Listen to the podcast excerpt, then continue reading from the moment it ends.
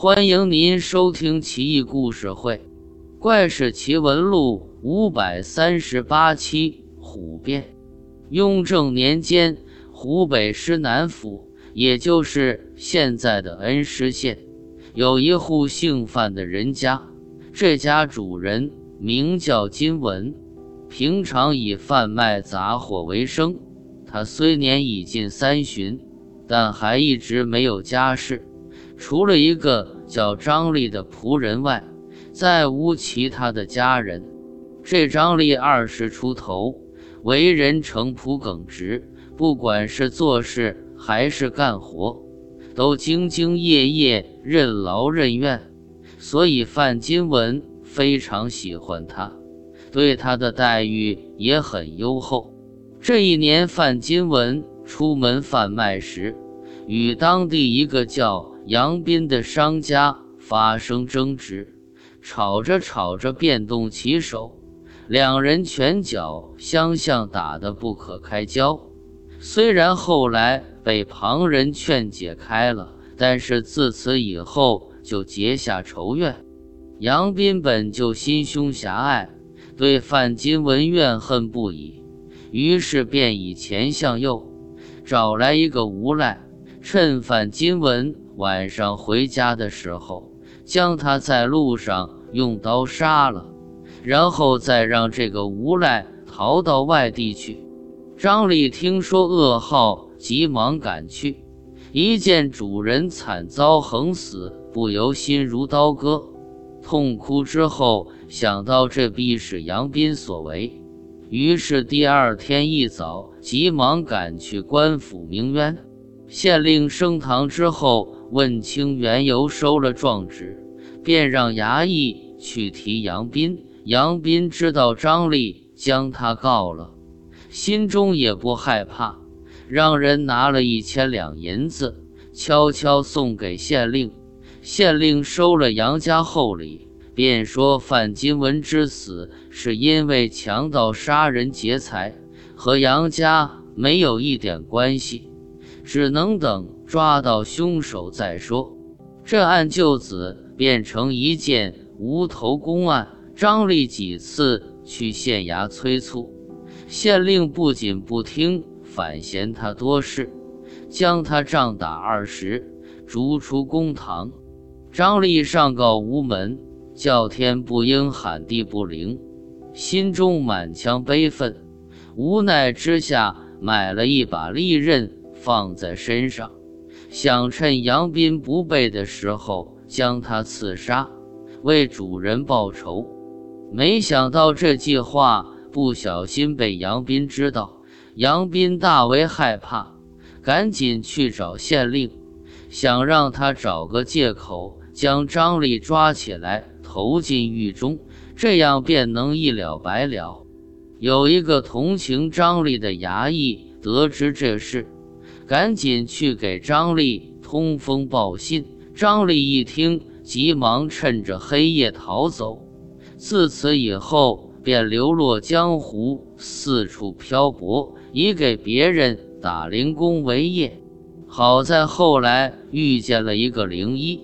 所谓灵医，是以摇铃来招来病家，故而得名，泛指有走江湖的民间医生。灵医看他忠厚老实，便收他为徒。经过几年时间，将一身本领尽数授予他。师傅见他已经得到了自己的真传，就将铃铛和依据交给他，让他独自谋生。从此，张力就摇着铃铛奔走于乡野之间，因为他医术精良，屡化沉疴恶疾。兼职收费低廉，所以方圆数十里的百姓都知道他的大名。有一天中午，张丽在山中行走，准备去给一家农户看病。走到中途，忽然看见对面过来一个身材魁梧的大汉。走近一看，这大汉剑眉星目，球须满腮。长得甚是伟岸，唯独左边的胳膊袒露在衣服外面，这胳膊上有一个很长的伤口，血肉模糊，脓浆四出，隐隐还散发出一股臭味。张力一直牢记师傅洋人义之德，怀记是知治的教诲。此时一见，不由停下脚步，向这大汉问道：“你这胳膊是怎么回事啊？”大汉对他说道：“前些日子在山谷中行走，被猎人的飞虫所伤，因无钱求医敷药，以至于现在就溃烂成这个样子。”张力将伤口看了良久，抬头对他说道：“千丸已经进到筋肉聚集的地方，若是再不医治，几天后这条胳膊就保不住。告诉我你的姓名，我可以为你医治。”大汉一听，非常高兴地说道：“我叫班雄，今年二十岁，是汉朝班彪的后人。”您要是真的愿意为我疗伤，请和我一起到家中小坐。张力听罢，便点头应允。班雄在前引路，两人一起向深山中走去。走了一顿饭的功夫，山路越来越崎岖，到最后山势高峻险恶，几乎无路可走。班雄见张力。走得很艰难，反身用右手将他背在背上，跑跳迅捷，一点也不费力。又走了一会，终于到了一个巨大的山洞前，洞外乱石嶙峋，野草茂盛。白熊这才将张力轻轻放在地上，带他进入洞内。洞内点着蜡烛，光线甚为明亮。只见洞中无墙无瓦，只有一些床灶、桌几等生活用具，都是用石头做成。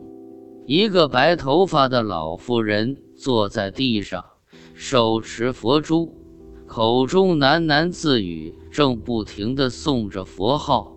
一见班雄带张力进来，便脸有喜色，马上停止诵经，便欲起身。班雄急忙上前，附在老妇人的耳边说了几句，声音低沉，也听不清说什么。老妇人一听，便又坐下，虔诚地诵起佛号。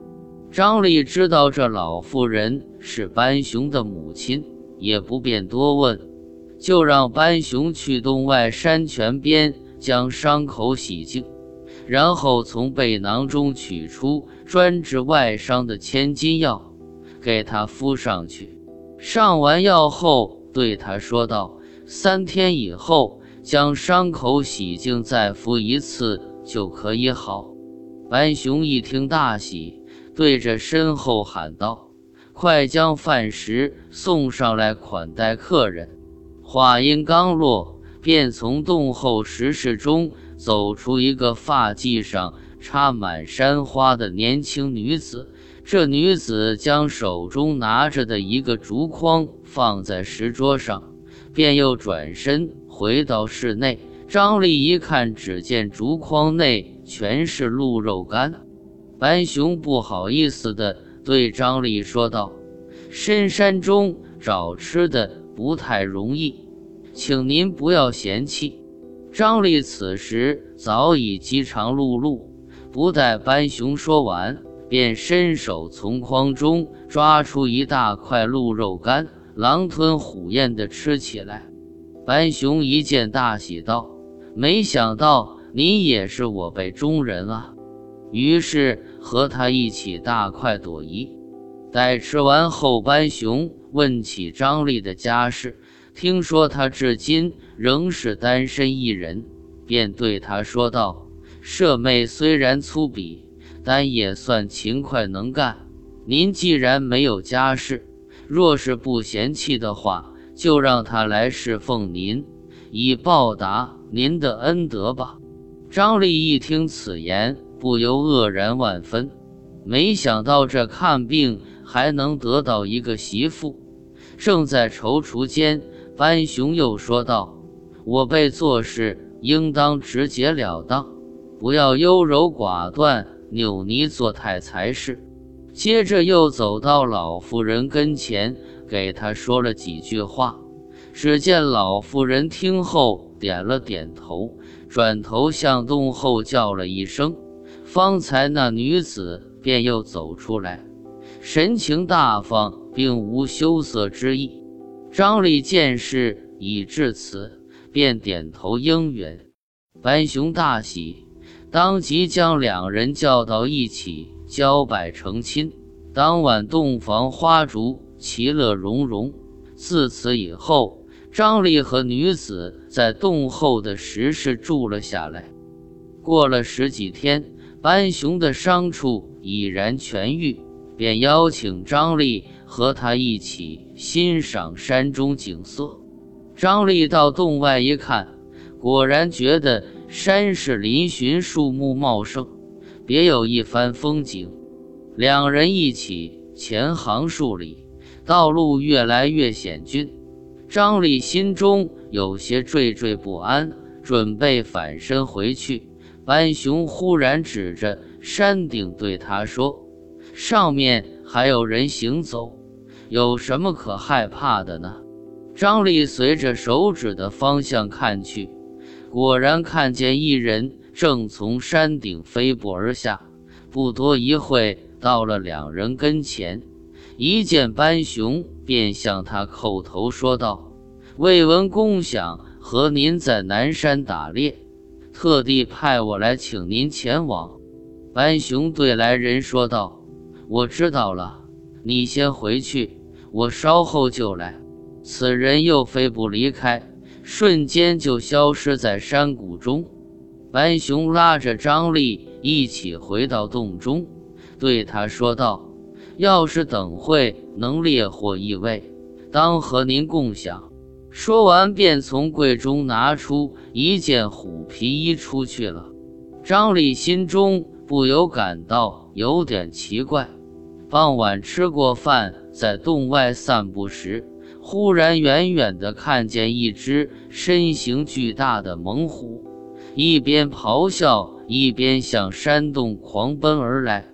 张力大为惊惧，眼见旁边有一棵大树，心中不及细想，双手抱树爬了上去。只见猛虎奔到树下，便像人一样站起来，随即身子一抖，虎皮掉落下来，变成了人的形状。张力定睛一看。原来正是班雄，他知道遇见了妖怪，心中更加害怕。骑在树枝上，双股站立，全身发抖，以至于枝头上的树叶都被抖落下来。班雄听见头顶簌簌作响，抬头一看，发现张力正在头顶，便让他下来。张力颤颤巍巍爬下树。班雄让他和自己一起回到洞中，张力却害怕地站在原地，一动也不敢动。班雄见状，就上前把他搀扶着进了山洞。进洞后，班雄让张力坐下，对他笑道：“偶然间露了真形，让您惧怕，这是我的罪过。”不过这世上的人有虎狼之心的成千上万，况且个个贪残凶狠，不死不休。我虽不是人类，但却心怀仁慈，没有害人之心，而且脱却皮毛就能立成人像。您为什么不害怕这许多的虎，而独独害怕我这一只虎？不害怕终身不会变的虎？而害怕偶尔蒙皮的虎呢？这才是我不能理解您的地方。张力一听此言，心中大为佩服。眼见班雄并无恶意，才渐渐感到心安。一天清晨，张力早早起床，看见班雄还在熟睡，他偷偷从柜中取出虎皮衣，走到洞外。他试着将虎皮衣披在身上，结果刚一披上，猛然间就变成一只老虎，自己左右顾盼，觉得很是威武雄壮，唯独四肢不太习惯，走起路来还是蹒蹒跚跚。正在此时，他的妻子采完鲜花回来，一见他的样子，不由大笑不止。张力感到非常羞惭，急忙将皮衣抖落下来，恢复了人身。妻子微笑着对他说道：“夫君若是不嫌我们是异类，我可以为您另做一件新衣。”说完，便回到洞中，告诉了他的母亲。老妇人一听，也很欢喜。翻箱倒柜找出十几张旧皮，交给女儿，让她按照张丽的身材缝制出一张皮衣。白熊一觉醒来，发现妹妹正在缝制虎皮衣，心中不由大为奇怪，问她是怎么回事。妹妹将早晨的所见给他一说，白熊才恍然大悟。等到皮衣做好。他便和张丽一起蒙上，每天化作两只老虎，在山洞前奔跑跳跃。白熊叫张立剪扑笑吼，搏杀猎物，时不时的还一起出去打猎，日子过得逍遥自在。又过了几年，白熊的母亲得了重病，张立采集了山中的草药。熬制成汤给他服下，可是因为他病得太重，已经灯枯油尽，所以服药之后并不见效。没过几天就撒手西去。班雄大为悲痛，心中怀疑张力的医术不精，时不时的就会埋怨他。张丽有苦难言。私下和妻子合计要回自己的家，妻子对他说道：“我兄长性格暴烈，若是被他知道，必然不会同意。我听说老虎吃了狗肉后会大醉，要是能得到狗肉，我们就可以离开。”张力听后四处找寻野狗，没过几天便猎杀了一只。他的妻子将狗肉早早烹制好，待兄长一回来就端出让他食用。班雄大为高兴，不到一会就风卷残云的吃了个干净。吃了没过一会，果然倒在地上烂醉如泥。张丽和妻子一看他醉倒，马上收拾好东西离洞而去。待的十几天后，两人快要到家的时候，发现路边有一群人正在上坟祭祀先祖。张丽仔细一看，那个杀了他主人的杨斌也在人群中。此时仇人相见，分外眼红。他不及和妻子细说，从随身的包袱中找出虎皮衣披在身上。瞬间化作一只吊睛白额的大虎，埋伏在路边。等杨斌从旁边经过时，大吼一声，跳了出来，将他扑倒在地，一口咬死。其他人一见老虎，直吓得是哭爹喊娘、屁滚尿流，四散奔逃而去。